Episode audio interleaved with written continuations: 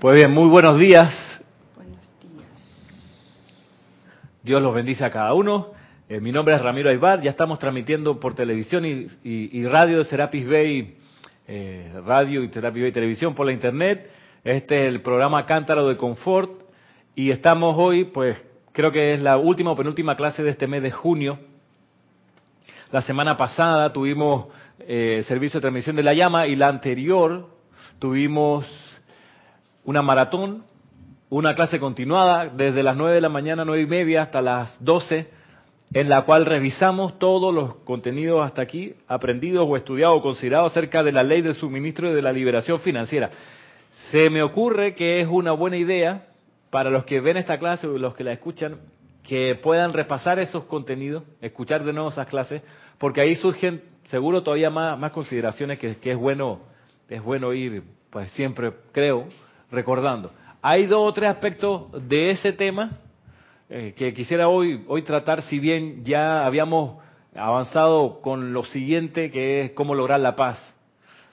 Eh, pero antes de todavía centrarnos más en cómo lograr la paz, quiero, quiero que, revisemos dos o tres asuntos acerca todavía de la, de la, ley del suministro y la liberación financiera, porque es cuando uno, eso pasa, cuando uno pone la atención en un objeto y la mantiene allí, la mente humana te puede decir, hoy qué monótono, ey, en la variedad está el gusto, debería haber otras opciones. Pero resulta que cuando uno pone enfocadamente su atención en un punto, uno encuentra cada vez más detalles y, y, y dimensiones de ese objeto. Y entonces ahí es, un momento de, de, de, reconocer cuán opulente es un solo punto en el universo de la presencia yo soy, de la conciencia ascendida. Tú dices, wow, por más que sea un solo punto, cuán profundo y diverso es. Eso te habla de la opulencia que existe en cada electrón. Entonces, eh, eso por eso quiero que hoy le, enfoquemos todavía la lupa al tema de la ley del suministro y de la liberación financiera. Pero antes de meternos de lleno, quiero que meditemos un segundo, un minuto, y que lo hagamos con la magnetización al señor Surya, maestro ascendido de esos que son eh, generales así de alto rango, que tiene su templo de la paz en Suba, en las islas Fiji, y él es el guardián, el custodio, el jerarca, el líder de la hermandad de la paz. Y ahí en ese templo está la llama de la paz, que es color. ¿Qué color es la llama de la paz, Maritza? Ay, pues no, no tengo que ser así tan. ¿Color de la llama de la paz? Como la paloma es. No, ¿por qué pasó? Este, Roberto vio la, la bola envenenada en el aire. Está meditando, ya se fue suba. Color de la llama de la paz, si la paloma es blanca, la llama de la paz es dorada. Con radiación. Rosa. Eh, no, blanca, dorada con radiación, azul eléctrico. Ay, sí. Para eso son los tatuajes, yo creo, para tatuarse ese tipo de cosas, para ponerse el color de la llama, así acordarse. Había un, un, japonés que miraba cómo la gente aquí en, en, en América se hace tatuaje de letras japonesas y él se reía un poco porque a veces la gente encuentra bonita la letra japonesa pero no sabe lo que dice y él más de una ocasión vio cómo la gente se había tatuado y que eh, televisores en oferta, 50% de descuento en japonés. Y exacto. Pues la gente encontró bonito el, tatuaje, se lo puso, pero no sabía lo que decía allí. Entonces, pues sí. Pero bueno, vamos a hacer esta, esta magnetización con una respiración rítmica, trayendo la esencia de este ser, el amado Señor Surya. Así que centrando la atención nosotros en la llama triple en el corazón, veamos claramente la llama dorada en el centro de esta llama triple. Veamos ahora la llama azul al lado izquierdo de esta llama dorada. Y la llama rosa al lado derecho de la llama triple.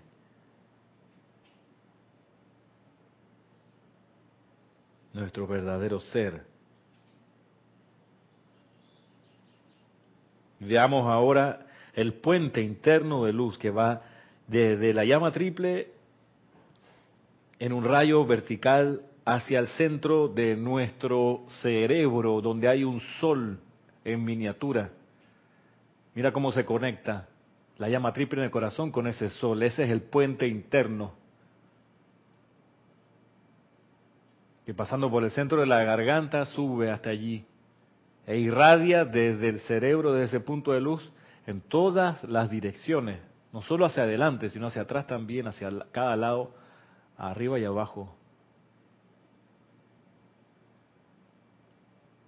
Y mira cómo esos rayos se expanden bastante en su periferia, hacia afuera, varios metros.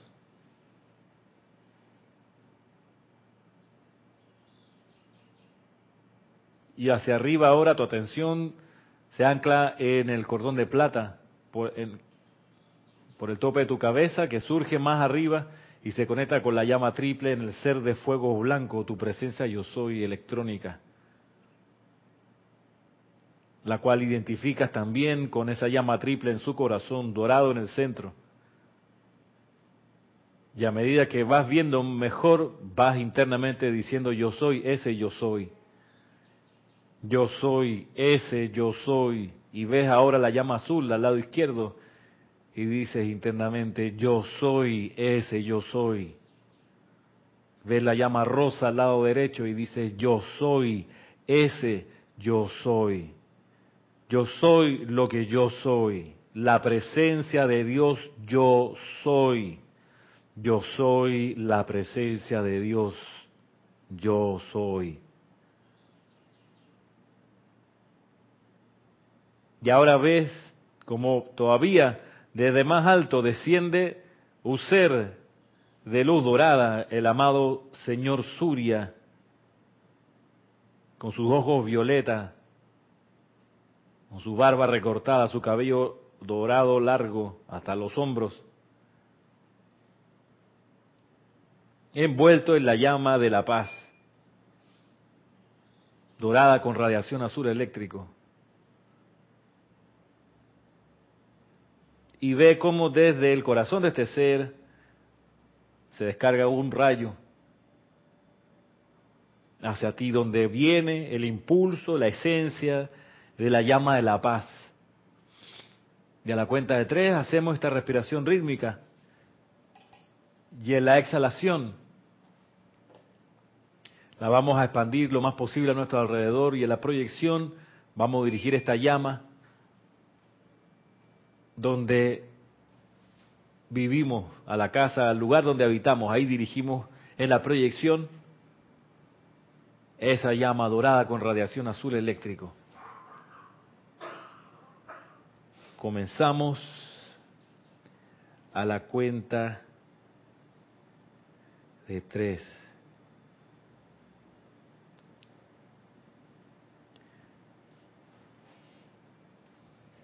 Un, dos, tres. Yo soy inhalando el amor, la paz, la tranquilidad y la opulencia del amado Surya. Yo soy absorbiendo el amor, la paz, la tranquilidad y la opulencia del amado Surya. Yo soy expandiendo el amor, la paz, la tranquilidad y la opulencia del amado Surya. Yo soy proyectando el amor, la paz, la tranquilidad y la opulencia del amado Surya. Descansen. Tres, cuatro, cinco, seis. Preparados. Yo soy inhalando el amor, la paz, la tranquilidad y la opulencia del amado Surya. Yo soy absorbiendo el amor, la paz, la tranquilidad y la opulencia del amado Surya. Yo soy expandiendo el amor, la paz, la tranquilidad y la opulencia del amado Surya. Yo soy proyectando el amor, la paz, la tranquilidad y la opulencia del amado Surya. Descansen.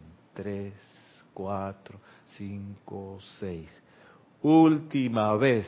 Yo soy inhalando el amor, la paz, la tranquilidad y la opulencia del amado Surya. Yo soy absorbiendo el amor, la paz, la tranquilidad y la opulencia del amado Surya. Yo soy expandiendo el amor, la paz, la tranquilidad y la opulencia del amado Surya. Yo soy proyectando el amor, la paz, la tranquilidad y la opulencia del amado Surya. Descansen, respiren normalmente y visualícense envueltos en esa llama dorada con radiación azul eléctrico. Vean cómo esta llama llena su cuerpo físico, su cuerpo etérico, su cuerpo emocional, su cuerpo mental. Inhalan y exhalan esa luz dorada. de paz, de amor, de tranquilidad, de opulencia.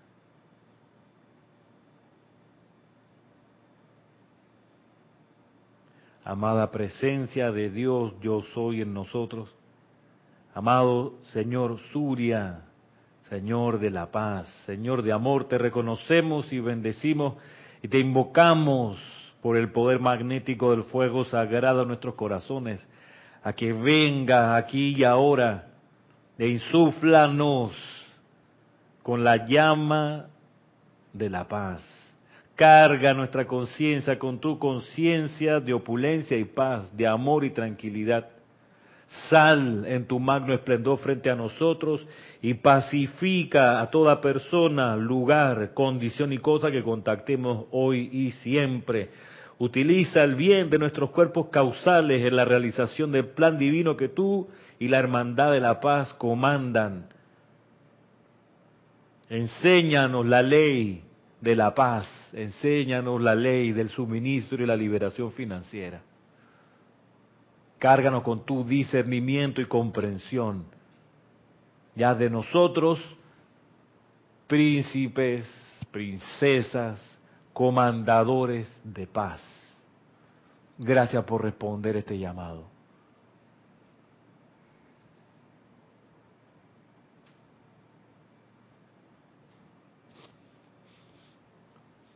Tomando ahora una respiración profunda,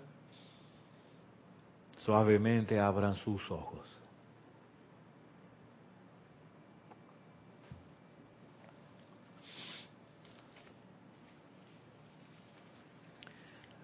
Como les decía hace unos minutos atrás, hay dos elementos acerca de la ley del suministro y de la liberación financiera, salud, dos elementos que todavía creo que vale la pena considerar para que queden en nuestra conciencia sembrados y nos ayuden pues a ser maestros sobre esta ley. Y esos elementos son los siguientes. Antes de ir a los elementos, vamos a aquí, préstame el, el aire para el control para sí y que no les caiga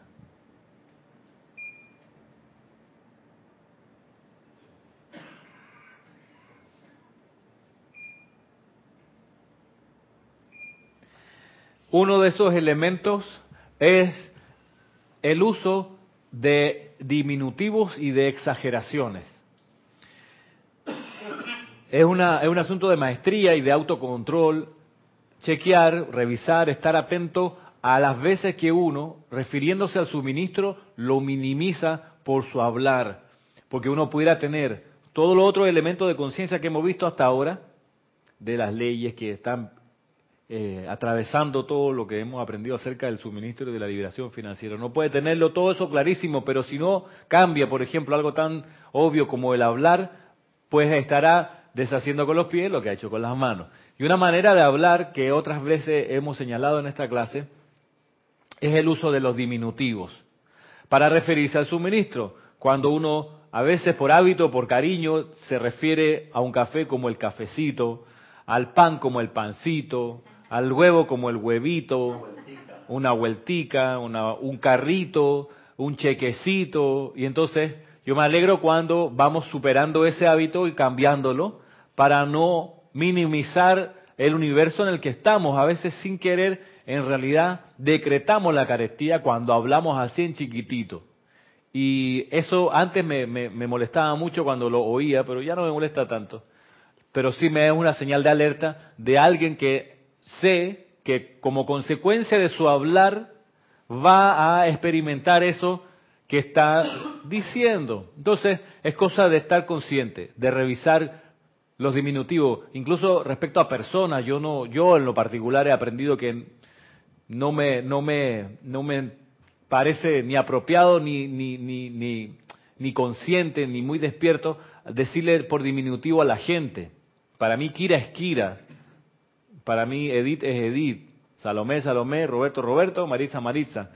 Pero no es Robertito, no es Salomecita, no es Edithcita. O Tito. O Tito, no es Kirita. Por ende tampoco es Ramirito. Ni siquiera a Gabriela yo le digo Gaby. ¿Por qué, por qué constreñir, por qué reducir el alcance de energía de esas personas al tratarlos con diminutivo? No, no me parece. En el uso de la energía y de la vibración, la práctica de los diminutivos creo que va en contra de lo que uno quiere como opulencia. Yo conozco una persona que a su cheque de la quincena le decía el chequecito, porque tenía el cheque comprometido con algunas deudas. Entonces, conclusión, siempre tenía una deuda que convertía su cheque en algo menos de lo que tenía que recibir, o liberado de, de, de los préstamos y salía de un préstamo y entraba a otro, de modo que en realidad siempre experimentó, hasta donde yo dejé de verla, un chequecito, o sea, una magra retribución financiera. De modo que si uno quiere incluso despejar eso, creo que es bienvenido, despejar el mal hablar. Claro, de ahí uno, de ahí sale el maldecir, cuando uno dice mal las cosas y uno le hace un, un, un flaco favor a la opulencia del universo restringiéndola al hablar diminitu, dimini, diminutivamente. diminutivamente, gracias. Por un lado. Y por otro lado, las exageraciones también creo que son, pero cuando las, las exageraciones son, son peyorativas, creo que van, son contraproducentes. Por ejemplo, aquí se usa mucho en Panamá hablar de cuando algo se fue un poco del presupuesto de uno, uno dice, oh, me cobraron 20 palos, hermano. Es como si te pegaran 20 veces con un garrote, un palo, pan. Y entonces eso es una manera como de entender el suministro como si fuese un castigo, como si dar fuese eh, lacerante. Le tuve que dar ocho palos por la, que son ocho dólares, ocho balboas. Pero a veces el usar esa expresión y el sentimiento que va con ello es una queja al universo de que va muy ligado al nombre carísimo ya, decretaste el universo que eres un limpio, que no tienes nada, que te cuesta la vida sacar de tu bolsillo algo. Pero son hábitos que uno tiene y creo que van en línea contraria al desarrollo de la opulencia. Tú dices, no, no tienes nada que decir en verdad, creo. Si la cuestión está por sobre tu presupuesto, con el silencio basta. No vas y no compras, no vas y no pagas. No tienes por qué decir, no, fui a visitar estos departamentos aquí ¿Qué les pasa? 180 mil dólares, 180 mil palos. No, ¿Para qué? Carísimo, no digas eso. Si no está en tu presupuesto, con el silencio es suficiente. Y esos son hábitos. Ven que creo que había un, par de temas todavía que considerar. Y lo otro, el segundo tema, porque un, un aspecto de lo que había que ver es el uso de la palabra y, la manifestación de suministro en nuestro entorno, en nuestra vida, en nuestra experiencia. Por un lado ese. Por otro lado, el, fenómeno de la precipitación.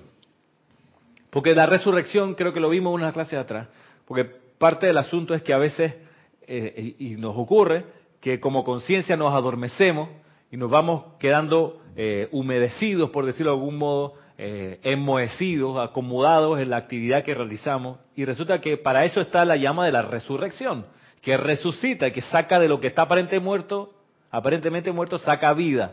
Entonces, eh, si uno estudia el cuarto rayo de Serapis Bey y de la caja de Gabriel, uno se da cuenta que ellos nunca hablan de la precipitación. O sea, nunca hablan de que pidan, pidan, pidan. Ellos generalmente dicen, ustedes ya lo tienen todo. Lo que pasa es que está aparentemente muerto. De ahí que recomiendan usen los poderes del cuarto rayo y las llamas del cuarto rayo para traer a la vida lo que ya tienen. Y por eso están todos estos decretos de resurrección y la vida del suministro. Hay unos decretos muy elocuentes que están en decretos Yo soy para la sanación y la ascensión, que se refieren a la resurrección y dice, yo soy la resurrección y la vida de todo el suministro que tuve en todas las edades doradas anteriores. De modo que uno pudiera empezar a jalar esos pozos petroleros que tiene el suministro, que están ahí adormecidos, e inyectarles la llama de la resurrección para que vengan, florezcan, se manifiesten vivos en nuestra atmósfera, en nuestras manos, en nuestros usos. Entonces, más que pedir y pedir y pedir más dinero o liberación financiera, la recomendación de los maestros es trae a la vida lo que ya tiene, lo que ya precipitaste en algún momento que está adormecido por ahí, está quizás en otro continente, que está en familias X o gente con la que te vinculaste kármicamente encarnaciones atrás, esa gente, esos depósitos, esa, esa manifestación de suministro que ya precipitaste está allí. La cuestión es, enciéndela a la vida de vuelta y te ofrecen, claro, la llama de la resurrección, la llama de la ascensión, que ellas, como les digo, no traen nada de lo diferente a lo que ya está. El maestro ascendido Serapi Bey dice, la llama de la ascensión es tan práctica que se puede afinar un piano con ella.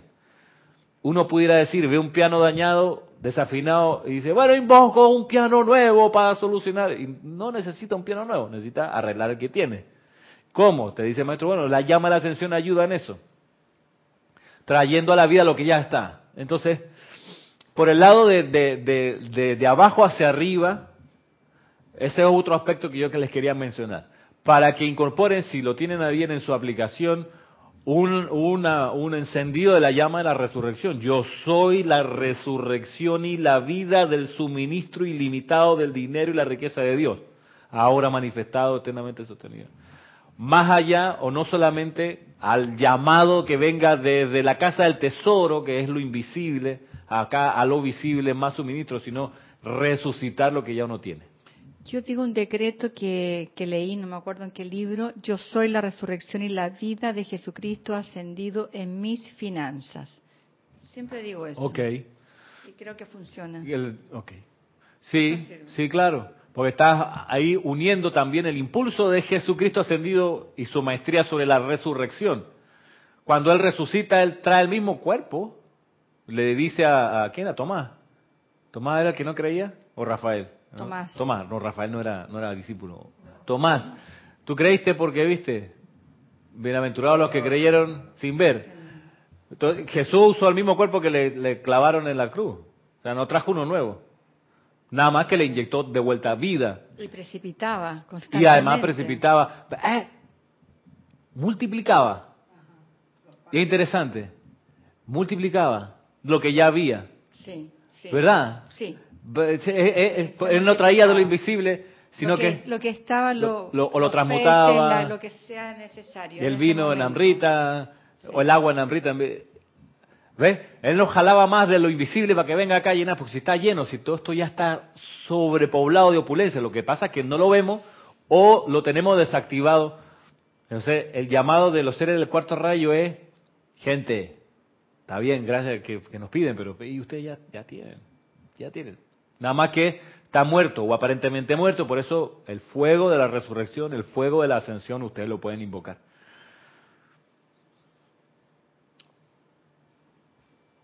Punto aparte.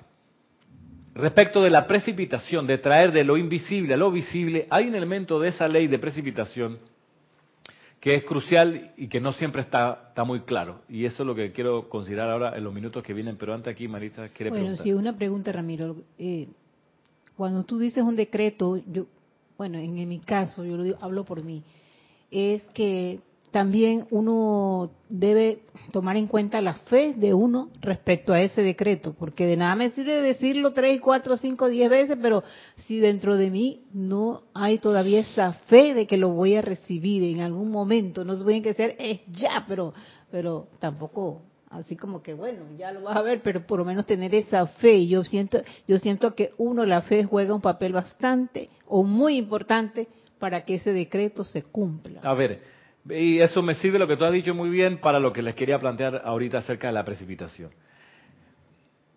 En un principio, sí, claro, uno requiere fe.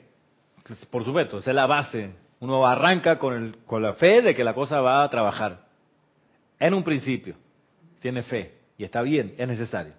La fe finalmente es, la materia prima de esa manifestación. Si uno no lo hace con fe, como la señora aquí que yo conocí, que falleció hace un mes atrás, eh, peleada con la mitad de la familia, resentida con los sobrinos, con los nietos, y hablando con una de las hermanas que sobrevivió, me dice, no, pero mírate que fulana era rezadora, se iba con sus amigas de aquí de la barriada a rezar todos los días, se tiraban un rosario.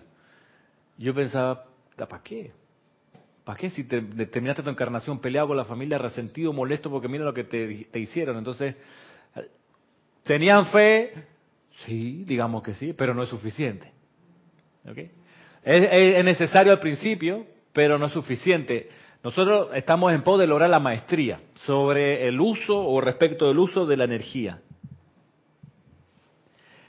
Al principio necesita uno fe, pero cuando uno, por ejemplo, se involucra con estos decretos de resurrección, hay dos elementos más que son indispensables, que, son más que la fe, o además de la fe, que son la visualización clara de lo que uno está decretando y el sentimiento acorde al fuego que está invocando.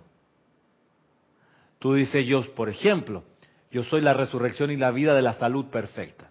En cada célula y órgano de mi cuerpo, cierro comillas, un decreto de los que hay ahí, en los libros. Tú lo puedes hacer con mucha fe, pero si no estás visualizando, te falta el 90%. ¿Cómo tú visualizas la salud perfecta? Yo cómo la visualizo? Yo la visualizo efectivamente viendo luz dorada. Oro en los órganos lo mejor que puedo, lo más claro que puedo, mientras lo estoy diciendo el decreto. Tú, yo digo, por ejemplo, a veces le meto trabajo al cerebro aquí, aquí.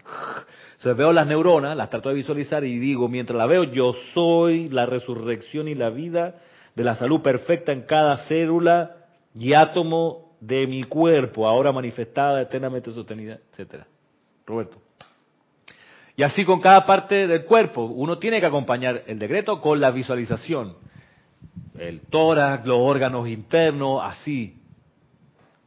Y además, uno tiene que, como les decía, proveerle al decreto la música, el sentimiento que va con lo que uno está diciendo. Entonces, de ahí que uno tiene que investigar y para eso uno pide ir a los retiros de que te enseñen cuál es el sentimiento de resurrección.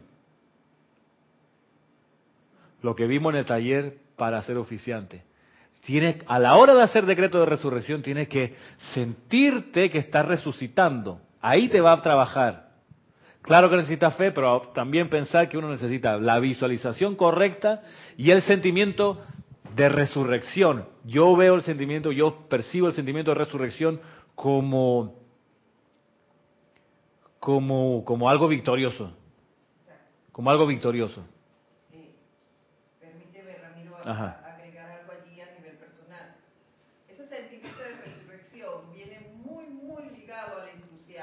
Sí. Tú sientes esa vibración que te levanta y, te hace andar. Así mismo, que es la vida. Yo soy la resurrección y la vida. Yo incluso me trato de, ubicar en, esos segundos que ocurre el decreto, me trato de ubicar en, el fenómeno de la semilla que sale de la tierra. Yo, ah, o sea, la cosa de, como que abrirse paso, o sea, yo soy la resurrección y la vida, y como que me tengo que a veces incluso estirar los brazos físicamente para sentir mejor lo que es la resurrección. Y, mientras continúo diciendo el decreto, me trato de mantener en ese sentimiento y en esa visualización. Ahora bien, respecto de la precipitación, un sentimiento fundamental de la precipitación es el sentimiento de reverencia por la vida. Y ese es un sentimiento que a veces lo conocemos solo en su manifestación externa y no siempre penetramos a su esencia. El sentimiento de, reverencia por la vida, yo lo estaba pensando cómo, cómo, planteárselo a ustedes. se me han ocurrido distintas comparaciones. Por ejemplo, a ver si resulta lo que les voy a plantear. Tan distinto es la cortesía del amor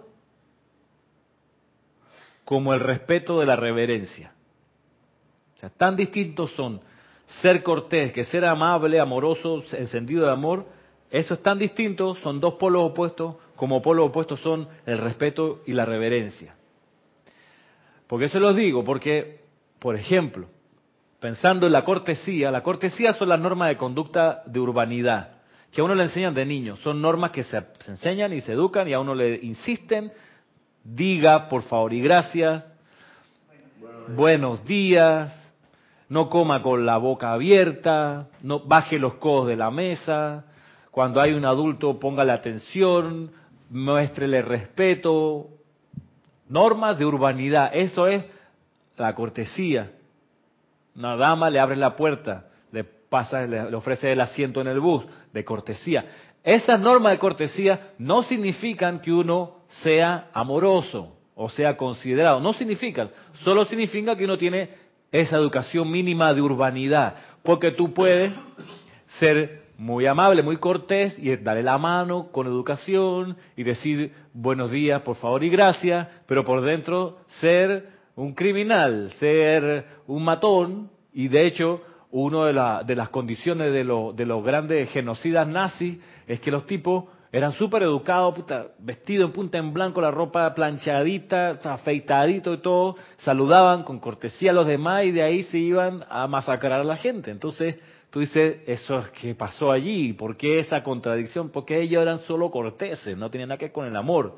Pero a veces, y eso por eso es interesante, es que la cortesía anticipa de algún modo el amor. La cortesía te va preparando con esas normas, esos moldes obligatorios, te va preparando para algún día en realidad sea un centro de amor verdadero y sea además de cortés, compasivo, humilde, activo, servicial, etcétera. Pero la cortesía te lleva, por cuando te lleva por el buen camino, en algún momento desembocas en el amor y además entonces de ser cortés, eres un foco de amor. Si bien, insisto, la cortesía no significa que seas ya un ser maestro de amor. No significa. Como le digo, hay ejemplos así, tipos que son narcotraficantes, que lucran con la tragedia de los demás, pero son muy corteses y se entrevistan con los presidentes y tienen, no sé, y, hay un montón de películas así. Tipo que metió heroína en los años 60 y 70 a Estados Unidos, era un caballero, tú sabes, saco y corbata, que iba a misa, tenía una linda esposa, vivía en un lugar agradable y limpio, y el tipo metió heroína a aviones enteros que venían de Vietnam, allá, si la guerra de Vietnam en parte fue por el contrabando de, heroína que traían los mismos militares a Estados Unidos, por eso duró tanto, entre otras razones. No era por la libertad y contra los chinos que se estaban... Sabemos que los negocios de las guerras van por ahí. Pero el, que metía la droga en Estados Unidos, lo, hay una película con Denzel Washington, era así un tipo muy proper, putri, elegante, en serio, de buenos modales, pero era un super criminal. Entonces, ser cortés no te dice en todos los casos que eres un ser de amor. Pudiera anticiparte a lo mejor que sí, pero puede que no. Lo mismo pasa con el respeto y la reverencia. Uno puede ser muy respetuoso de formas, pero no necesariamente reverente por la vida. Sin embargo, para lograr precipitar, uno necesita ser reverente por la vida. Yo soy inhalando desde el amado Confucio la llama precipitadora y la reverencia por la vida. O sea, ese, incluso nuestra afirmación del servicio de transmisión de la llama lo casa indisolublemente, la precipitación con la reverencia. La, la precipitación no tiene que ver con la inteligencia, no tiene que ver con la fe, no tiene que ver con, sino con la reverencia, para poder precipitar la reverencia. Entonces, en línea con lo que estamos estudiando o considerando de la liberación financiera y el suministro, resulta que hay cosas que además de resucitarla, resulta que sí hay cuestiones que necesitamos precipitar, traer de lo invisible, de lo que no está, para que se manifieste. Pero para que se manifieste, ¿qué sentimiento necesitamos? El sentimiento de reverencia, por la vida. Para precipitar, ¿qué necesitamos? El sentimiento de reverencia por la vida. Exacto, el sentimiento de reverencia. Reverencia por la vida. Reverencia por la vida. Esa es la especialidad de la hermandad que lidera el señor Confucio. La reverencia por la vida para luego precipitar el plan divino. Porque todavía, a pesar de que hemos estado muchas encarnaciones aquí y que hemos precipitado muchas cosas, buenas, malas o no, a pesar de eso, todavía hay cosas que precipitar, hay cuestiones que no se han manifestado y que se bien se pudieran traer a la forma. Cuestiones que no se pueden resucitar porque no han muerto todavía, porque no han nacido. ¿Me siguen? Sí. ¿Roberto? ¿Sí? Entonces, para precipitar, ¿qué sentimiento necesitamos? Sentimiento de reverencia por la vida. El sentimiento de reverencia por la vida. Pregunta, ¿tener reverencia por la vida te hace respetuoso? Sí. Claro, absolutamente. Sí, totalmente. ¿Ser respetuoso te hace ser reverente por la vida? No necesariamente. Uno puede ser muy respetuoso pero no sentirlo. Y no sentir reverencia. Yo puedo ser muy respetuoso con el presidente de la República si me lo encuentro, pero no siento reverencia por él. Lo haría de protocolo solamente. Al igual que el ejemplo del amor y la cortesía que dijiste. El ser amoroso lleva como consecuencia inevitable ser, cortés. Pero el ser cortés no necesariamente es amoroso. Exacto, ¿viste? Entonces, ¿cuál es un ejemplo del sentimiento de reverencia? Sentimiento de reverencia que necesitamos para precipitar el plan divino, las ideas divinas que se nos ocurren. ¿Cuál es ese sentimiento? Yo creo que todos lo hemos sentido. O sea, no es algo que nadie haya sentido en su vida. Y uno lo ha sentido, creo, yo lo he sentido, y digo, y me he dado cuenta, ese fue el un sentimiento de reverencia por la vida, y lo he sentido más de una vez. El sentimiento, miren ustedes, visualícense cuando los que fueron padres o madres recibieron al recién nacido en sus brazos y sintieron eso indescriptible que se siente ahí, que es reverencia, que es una combinación de admiración, de maravilla, y de gratitud. De gratitud. Mira esta cuestioncita y cosa más linda, esos deditos, esos patitas. Cuando se ríe uno siente que tu alma se ríe. Sí, todo, todo se, se ilumina, todo, todo está tan precioso, mire, y uno, y uno dice, qué maravilla esto es el sentimiento de reverencia. Allí en ese momento tienes enfrente en tus brazos, lo, lo, en ese momento para ti, lo más sagrado que ha habido en la vida. O sea, tú dices, entonces, eso uno puede decir, yo no he tenido hijos, dice Roberto. No, no, no, no iba a decir eso. iba a decir que, pero hay gente que no tiene la reverencia y sencillamente los aborta, los deja abandonados. Claro. Entonces ahí hay cero reverencia por la vida. Ahí a propósito, y abriendo un paréntesis, eh, voy, eh, me, llegó un, mensaje de día, feliz día al padre, acá al teléfono, en los días, porque aquí en Panamá hace dos semanas fue el día del padre, domingo. Me llegó uno de una, de una, eh, un bufé de abogados. Decía, feliz día al padre, sorprenda a su padre con una demanda de alimentos. Buen chiste. Bueno, cierre paréntesis. ¿Qué cosa? Dios los bendice a todos. Dice Adriana Sarina, desde Alemania. Ramiro, ser reverente es una pregunta. Ser reverente por la vida entonces no es solo ser respetuoso ante la vida. No. ¿Qué más falta para completar el sentimiento de reverencia? Vamos, estamos, estamos eh, buceando sobre eso, buscando ese, tesoro. Una manifestación de reverencia es, ese, creo yo, cuando uno recibe a un recién nacido, un hijo de uno, tú lo tienes y es lo, eso es lo que te embarga allí, esa combinación de, felicidad, de satisfacción, de admiración, de, ternura, de, cuidado, de que, de que tienes algo precioso. Ese, eso es reverencia. Ahora, hay gente, por eso uno lo recuerda tan bien. Por eso el recuerdo se precipita de una vez y uno lo trae de vuelta. Y uno dice, sí, claro que sí. Cuando, por ejemplo, uno, si no tuvo hijos, por ejemplo, cuando uno eh, eh, recibió una mascota recién nacida, una plantita eh, o un regalo. Miren, los niños en Navidad precipitan. Sí. ¿Por, qué? Porque han adorado, añorado, deseado ese regalo y le llega el día de la Navidad. el universo se lo pone, ahí está, toma tu regalo. Y cuando uno abre esos regalos, uno se maravilla, sobre todo de niño, wow, lo que me regalaron. Eso que es allí un momento de precipitación, uno siente en ese momento esa gratitud y ese, por eso es tan mágica la Navidad, o por eso uno se siente tan especial, porque revive lo que es el sentimiento de reverencia, de, de, felicidad. de felicidad combinado con gratitud, combinado con ternura, combinado con maravillarse.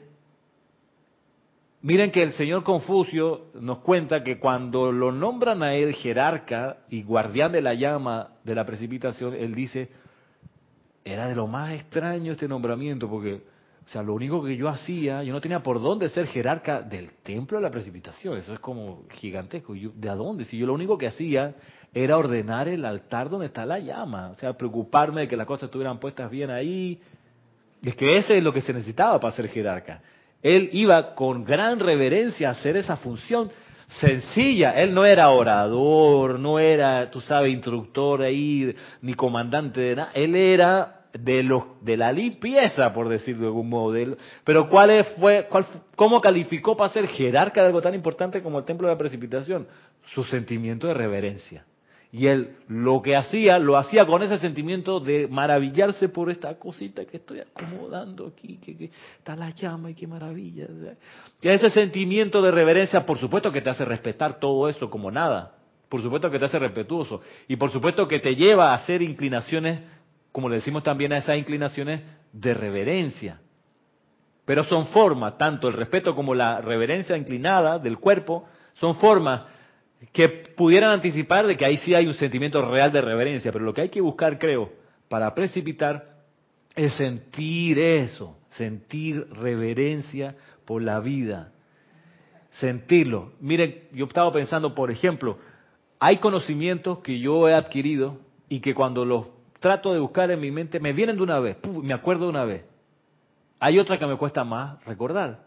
Y algo que he visto que los que me es más rápido y más fácil recordar son aquellos que cuando lo adquiría me encantaron. Me fascinó. Me, entonces se me marcó tanto ese buen sentimiento cuando conocía lo que me estaban explicando que me lo aprendí una vez. Entonces cada vez que lo trataba de recordar se precipita el conocimiento se trae de vuelta afuera lo que está adentro, que es la precipitación, ir de lo invisible a lo visible. Lo que uno estudia de mala gana y aprende de mala gana, no sé qué, se te olvida al año, ¿cómo era esta cosa?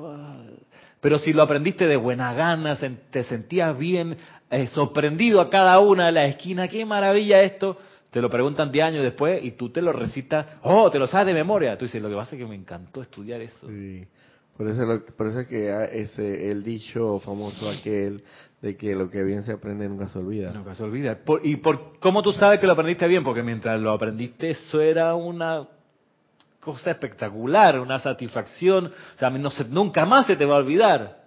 O sea, yo, la guitarra, nunca más a mí se me va a olvidar. El saxofón, no se me va a olvidar. El acordeón, no se me va a olvidar. La historia de Chile, no se me olvida. Los autores de la sociología, lo que decían, no se me olvida. Lo que decían los filósofos atrás, no se me olvida. Y cuando trato de recordar, no me demoro en precipitar ese conocimiento.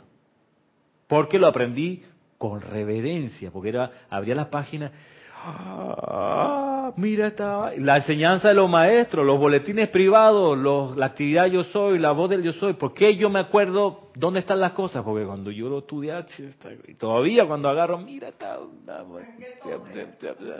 exacto, ¿en qué tomo era? ¿Te das cuenta?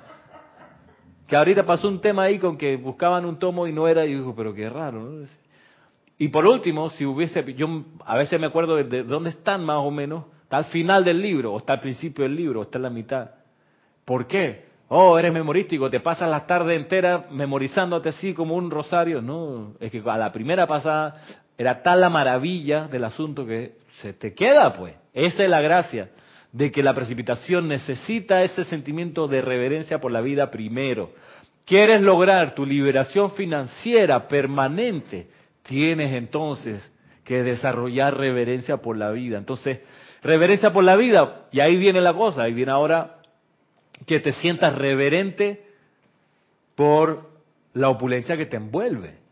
las cosas con las que convives. O sea, que abras el closet y en vez de desprecio, no tengo nada que ponerme. En vez de decir eso y, y manchar con tu desprecio la ropa que tienes ahí, maravillarte, decir, qué cosa más espectacular, que mira la costura que hicieron, mira los colores que están aquí, mira este mueble precioso, estos zapatos, qué maravilla, ¿quién se le ocurre? Imagínate a mi medida, estos calcetines, y saca de tu cartera, ¿quién se le ocurre? Qué espectáculo este billete. O sea, no es un tema de adorar ahora las cosas, sino de reconocer allí lo maravilloso que es el amor divino que Dios pone en cada uno de los electrones en la comida. Hay gente que desprecia la comida, que no, está frío. No diga eso, hermano. no lo va a comer.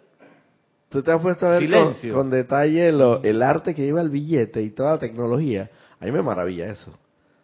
Pero no, pero lo, Ah, un dólar, dale, 20 dólares, hey, cambio, no sé qué, las monedas, todo. Ey, wow, es increíble. Claro, y uno de desarrollar más ese sentimiento de reverencia, necesariamente, inevitablemente empieza a precipitar. No, es que no te queda, no te queda de otra. No te queda de otra. Si tú desarrollas ese sentimiento de reverencia, de admiración, de real júbilo por lo material que tienes, no hay manera de evitar que eso se multiplique en tu vida. No, no hay modo. O sea, tendría, como decía el arcángel Samuel, tiene que pararse entonces el sistema solar, ¡pum! congelarse. Eso no se puede. ¿Ah? El sol y el planeta se tendrían que parar porque no se cumple la ley.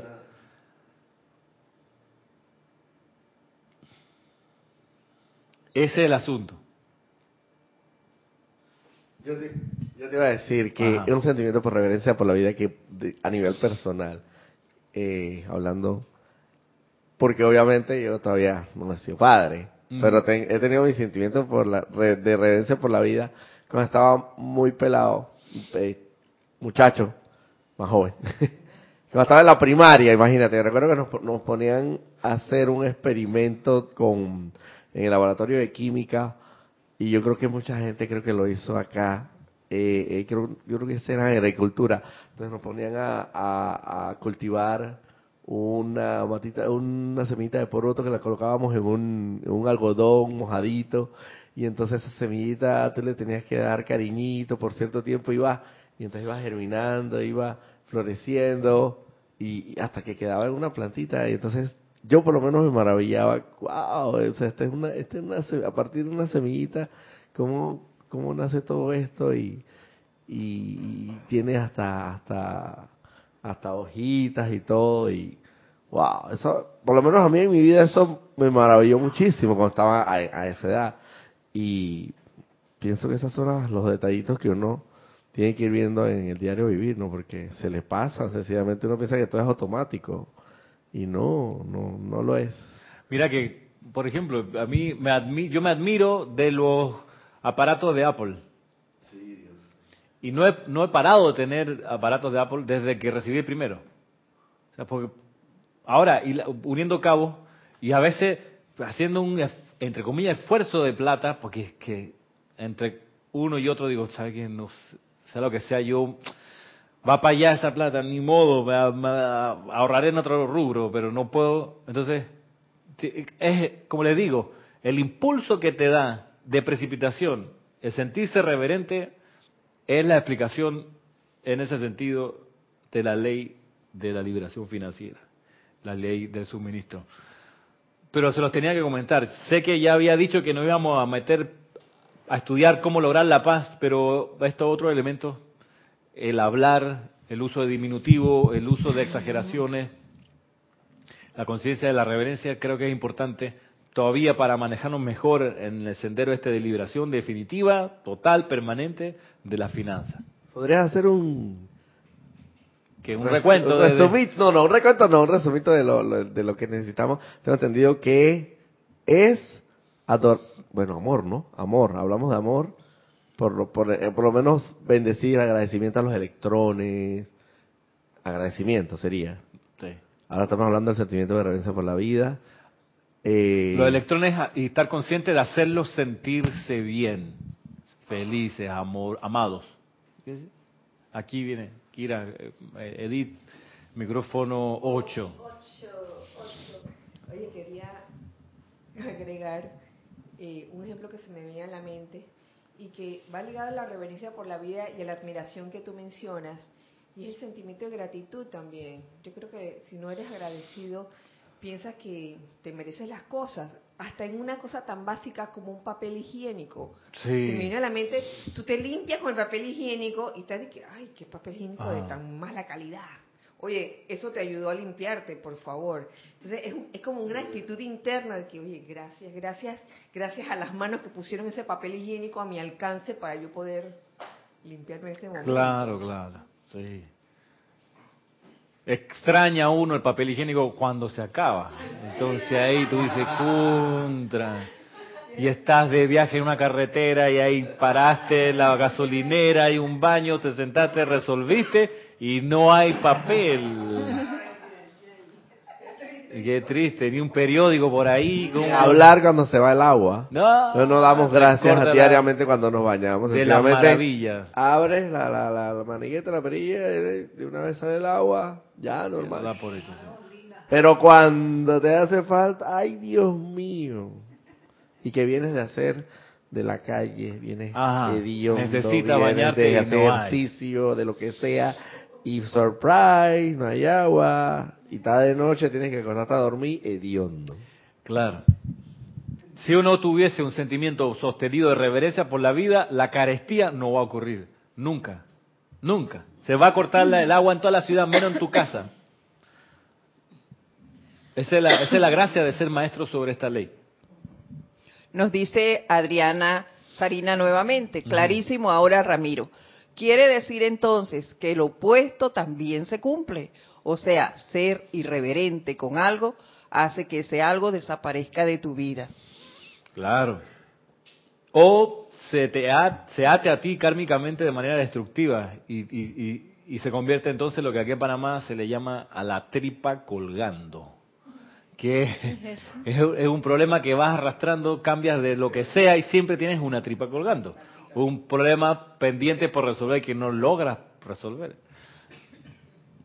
Que sería como consecuencia del desprecio o de la falta de reverencia.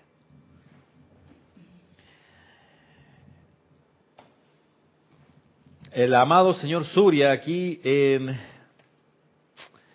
Soluciones Divinas, cómo lograr la paz,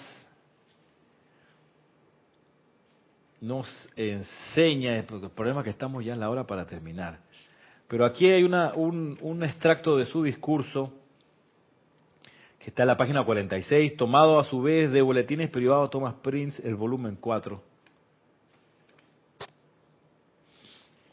A ver si nos da algo de tiempo para considerar lo que este ser nos trae. Ah, sí, miren, por lo menos los dos primeros párrafos. Dice,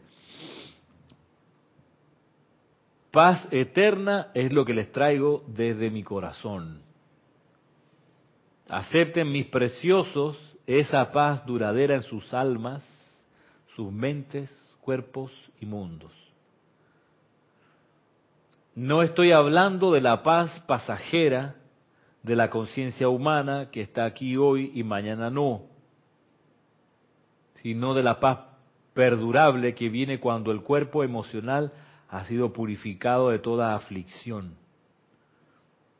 El cuerpo mental ha sido despejado de toda impureza. El cuerpo etérico limpiado de toda memoria pasada de naturaleza imperfecta.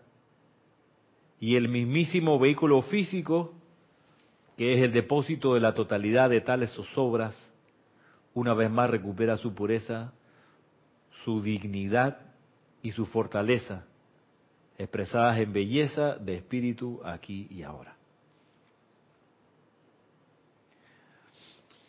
El regalo es permanente, algo de lo que veíamos tiempo atrás acerca de la intermitencia, cuando algo se enciende y se apaga es la intermitencia. Él habla de la paz que no es intermitente, trae una paz permanente. Que no es humana. Y no es humana, no se consigue humanamente. Yo creo que pensando y escuchando toda tu clase que la precipitación y todo, para que se produzca constantemente, eh, yo tengo que convertirme en mi presencia todo el tiempo, porque si yo tengo fe eh, en la luz que vive dentro de mi corazón, entonces todo lo, que, lo que vaya sucediendo a mi alrededor, que sea una carencia de X cosa o a lo mejor de un afecto también de algún ser humano que yo quiero, lo que sea, eso solo es una apariencia, no es, no es real. Lo único real está dentro de, mi presencia y por lo tanto nada me va a faltar.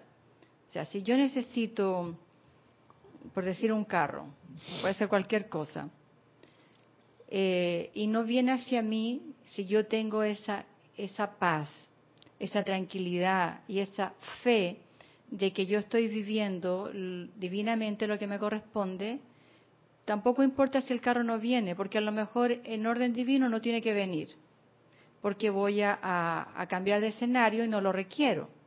Entonces tampoco tengo que aferrarme y sufrir porque el carro no viene, puede ser cualquier cosa. Creo que, que si tengo siempre en mi conciencia, en la luz, en mi corazón, en realidad nunca voy a carecer de nada. Y lo que no pueda comprar con dinero es porque eh, puede venir de otra forma, que yo lo he vivido en mi propia vida. Hay algo que no lo puedo comprar y que verdaderamente lo estoy necesitando y de pronto viene una persona y, así me lo regaló. Y ya está, está en mi mundo. Y no me endeudé y lo tengo. Entonces eso es, es para todo. Y si hay otra persona que yo veo que está requiriendo algo y yo lo tengo, bueno, es para esa persona. Tampoco es mío porque si yo entiendo que dentro de cada ser humano está la misma presencia que está dentro de mí, entonces yo soy hermano de todo y soy uno solo. Entonces no, no, ahí elimino el, el mío. Yo tengo esto y a lo mejor te lo voy a dar, pero en realidad no es mío. Lo requiere el otro ser humano también. Yo he recibido muchos regalos en esta vida. Regalos que he necesitado y que no he podido ir a comprar. Así que creo que es una cuestión de dónde tengo la fe. Si tengo la fe en mi presencia, yo soy, entonces todo es perfecto. Vamos y vamos a, sumar a eso que tú dices la necesidad de que el cuerpo emocional esté purificado de toda aflicción. Para que la, la dos cosas, para que la precipitación o para decirlo de otra manera, para que lo que corresponde por orden, divino venga, además de fe, se necesita un cuerpo emocional purificado de toda aflicción. uno puede tener fe, pero de repente a ratos le viene la aflicción, la angustia, le desbarata un poco la velocidad de la, precipitación, del, logro de la opulencia. El cuerpo mental despejado de toda impureza. Además de fe, que tu cuerpo mental esté despejado de toda impureza. Y el cuerpo etérico limpiado de toda memoria pasada de naturaleza imperfecta. Esa purificación y finalmente la del cuerpo físico permite que la paz se asiente en el universo de uno. ¿Y cuál es la, la gracia de que eso ocurra así? Es que lo que uno ha podido atraer no se disuelve o no se disipa o no desaparece. Entonces, en la medida, por ejemplo, como te ha pasado a ti, como le ha pasado a, algunas personas también, que a veces no pueden comprar algo por X razón, pero alguien viene y se lo regala, y entra así al mundo de uno, eso es un indicio de que hay algo de purificación en el cuerpo emocional, hay algo de las aflicciones que se han ido disolviendo, hay algo de las memorias pasadas de aflicciones y de angustia que ya no está. Entonces está pudiendo ocurrir la manifestación de la opulencia.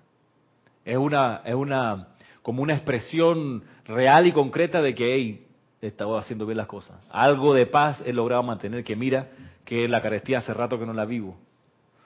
Algo, aunque no haya dinero en el banco. Aunque no haya dinero en el banco, no, no, no estoy en la calle, eh, puedo resolver el día a día y proyectarme a lo mejor para lo siguiente. Entonces...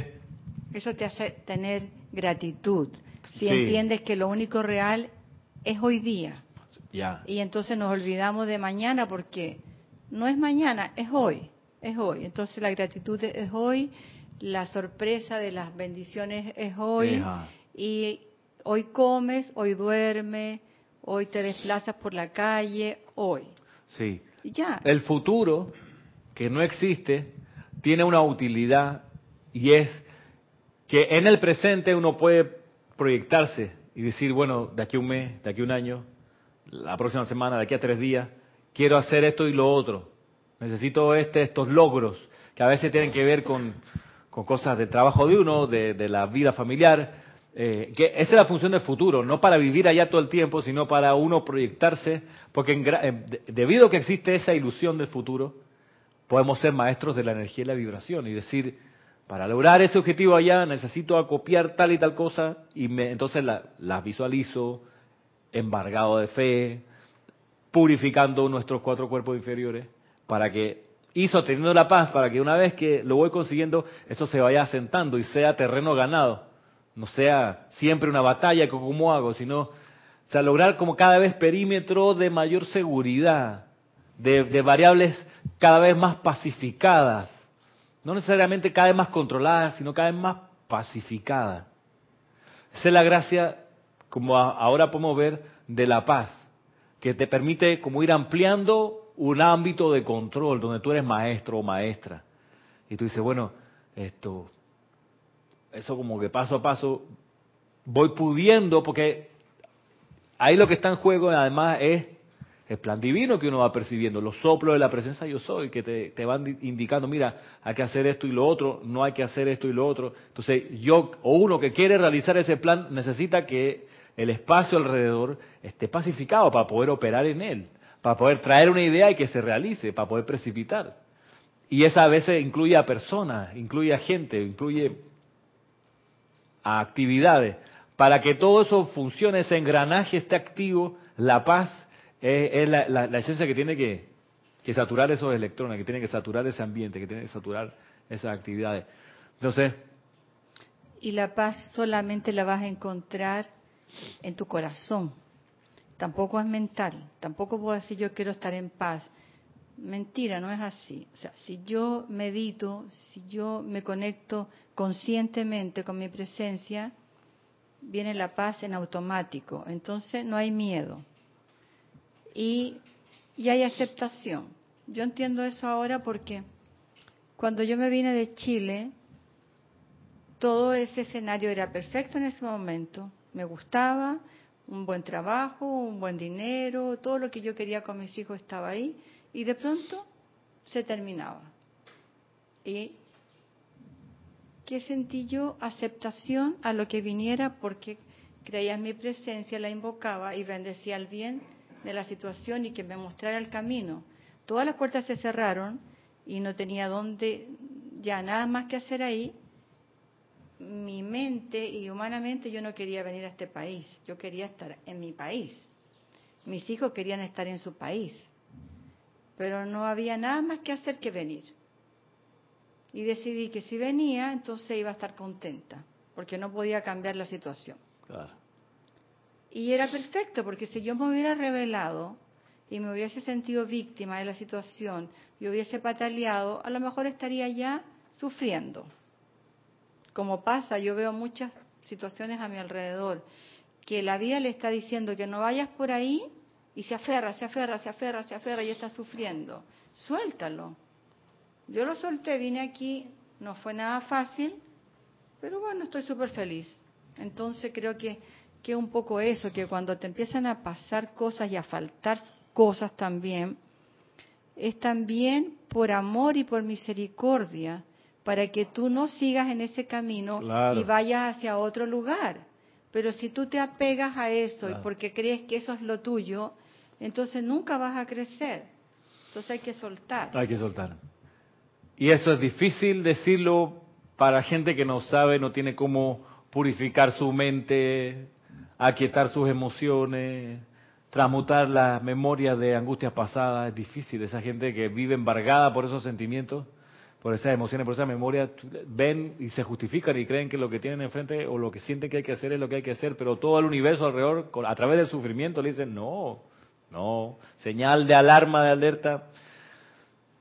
Bueno, yo creo que es imposible que esas personas lo entiendan si no conocen verdaderamente la presencia, porque yo era una de esas personas. Claro. sí, el, único mecanismo que le va quedando al universo es a través del sufrimiento.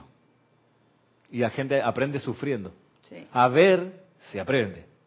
Por último, le queda la mala sensación de las decisiones que tomaron y quizás luego toman decisiones mejores, no racionalmente, sino porque no quieren de nuevo sentir lo que, el mal sabor que les dejó esa actitud que tenían. Y, y ese no es un aprendizaje ideal, no, es el mejor de los aprendizajes. El mejor aprendizaje es cuando tú te lo disfrutas, lo entiendes, lo ves clarito, dices esto es lo máximo. ¿Cuál es la gracia de tener la ayuda de un ser como el señor Surya?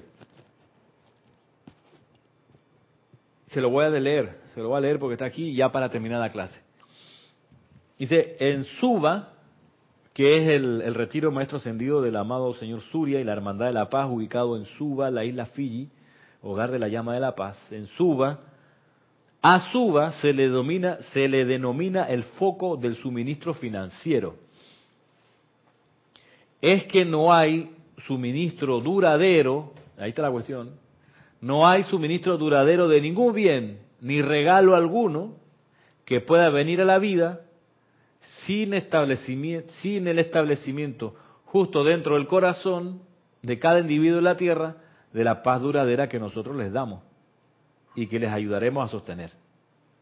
No es algo mental, como tú bien decías, es en el corazón. La llama de la paz, Maritza. Sobre ese mismísimo ritmo de nuestra vida fluye esa paz y sobre la línea de vida de dicha paz fluye el suministro de todo regalo divino, incluyendo finanzas, salud de mente, cuerpo, alma y liberación de espíritu para expresar el plan divino realizado a través del ser de cada individuo.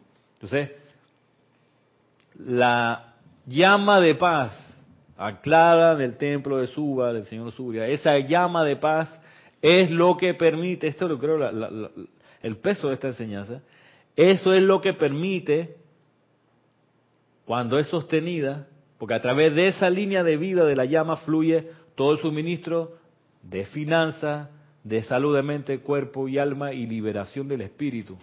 Entonces, la llama de la paz, esto que hemos conocido dorado con radiación azul eléctrico, es como el piso sobre el que caminamos.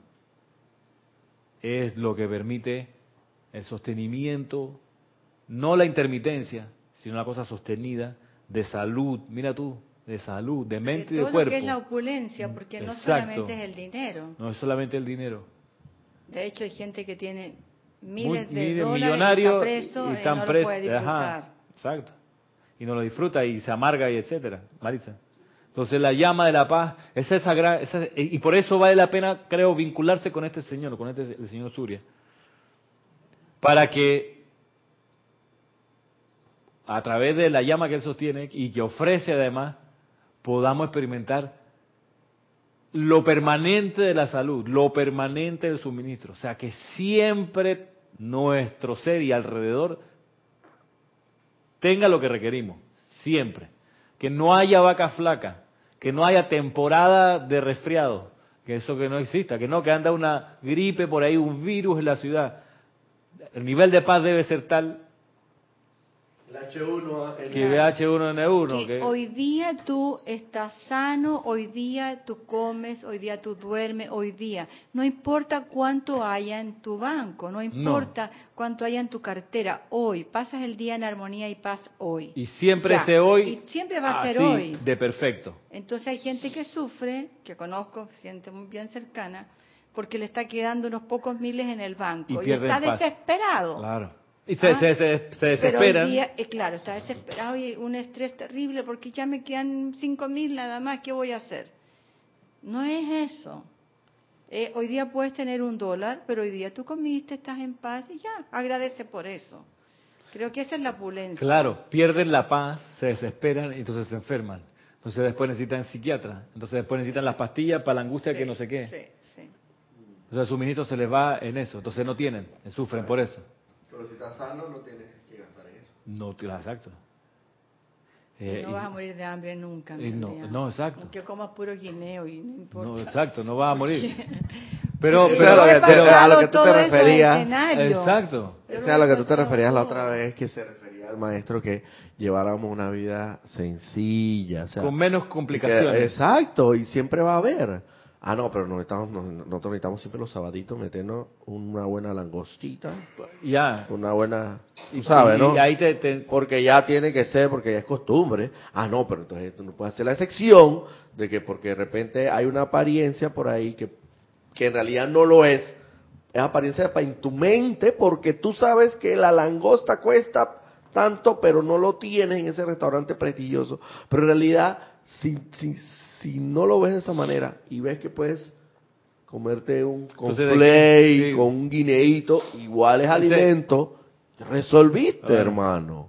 Esa es la cosa de la paz. ¿No te moriste ya? Tú te sientes en paz, te sientes satisfecho, te sientes Yo pleno. Creo que es eso, es la paz la clave de todo. exacto. Y no es y las cosas vendrán, si inevitablemente. Que venir en orden divino, que vengan. Y si no, ya, suéltalo. Mira que un vecino del piso de la oficina millonario. Él es dueño del edificio donde está la oficina, por ejemplo, una de sus propiedades. ¿quién, ¿Quién es dueño de un edificio? Bueno, él es dueño de un edificio. Mi vecino. Entonces tú dices, wow. Y él tiene no sé qué fincas en, en, Chiriquí, con no sé cuántos miles de caballos. Ah, y además tiene de todas sus cosas un yate estacionado aquí en Amador. Que la semana pasada se quemó.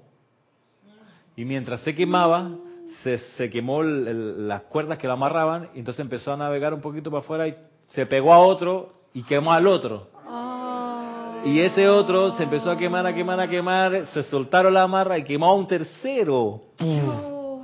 Y se hundieron. y entonces, sí, sí, sí, dos semanas atrás. Entonces, entonces, este señor pegaba gritos y que mira lo que me pasó, millones, sí. Entonces le pregunta, o lo que nosotros conversamos en la oficina, oye, este señor cuántas veces al día, a la semana, al mes usa el yate. No, si lo tiene ahí, lo tiene. Entonces, ¿para qué? Entonces, y, mi jefe es amigo de él, y cuando le tiraba los alaridos y que mira, me pasó, y mi jefe, que se le murió un hijo una vez, años atrás, de un accidente, y él ha tenido como ese encuentro con, con la muerte y la vida, lo agarró y le dijo, pero Frankie, no había nadie adentro, no se murió nadie quemado. Son cosas materiales, por Dios. Comprarás otro si ya, si no, no. O sea, no hay lesionados, no hay muertos. Cálmate. Y bien seguro que lo tenía asegurado, así que... No, esa era, esa era parte de su llanto. Que hace unos meses atrás había pensado, ¿para qué iba a tener seguro si ahí está tranquilo, nunca le va a pasar nada? le dejó de pagar el seguro, tácata. Sea una lección de vida para él. De, que no, entonces ahí está ese típico caso de millonario, vueltos leña en problemas de salud, que se fue para Houston, que la cosa en el cerebro, que no, ya no mueve la mano, que sí, que ahora que sí, que lo, la medicina. Entonces, ahí está la cuestión. Estamos hablando de paz, que es lo que se requiere. Puede tener muchas cosas, pero paz no, entonces quédate con tus cosas y yo con la paz. Es su conciencia. Es una conciencia, pero es una conciencia dormida en la que está el 99.9.9% de la población. Yo conozco un marinero que hace como 10 años, él lo único que quería y amaba su barco, y como muchos, ¿no? Y ese día estaba resfriado, muy resfriado, y ellos, él estaba llevando pasajeros a Cartagena, de Colón a Cartagena. Y él tenía una esposa. La esposa era la mejor marinera del mundo y hacía todo. Pero él, como italiano machista, nunca lo reconocía. Ese día la esposa se decidió venir a Panamá, que ya estaba harto de él, y yo me la traje en el carro. Y él estaba enfermo, resfriado. Y le dijeron todo, no vayas a Cartagena porque no te sientes bien, estás con estos medicamentos, no vayas, no vayas. Ah, no, yo voy, yo voy, yo voy. El tipo se fue con 13 pasajeros. Nosotros llegamos aquí a Panamá y, a la hora me llaman que regresáramos a Colón. Él, eh, o al otro día, al otro día, él había naufragado. Eh, se quedó dormido con las pastillas por el mm. resfrío, se fue contra un arrecife, mm. el, bar, el arrecife... Pegadita al micrófono. Eh. El arrecife agarró, rompió el timón y empezó el barco a hundirse, era de noche, así que le dijo a todos los pasajeros, saquen su pasaporte, vamos al bote, los tiró todo al agua y sangre fría. El barco se hundió rápidamente, pero lo salvó a todos. ¿Y él qué hizo? Los hacía cantar. No cabían todos en el bote, en el dingue, entonces los turnaba y los hacía cantar. Canten, canten, canten a todos. Sí, o sea, los hacía cantar y, y, la corriente los tiraba hacia la orilla.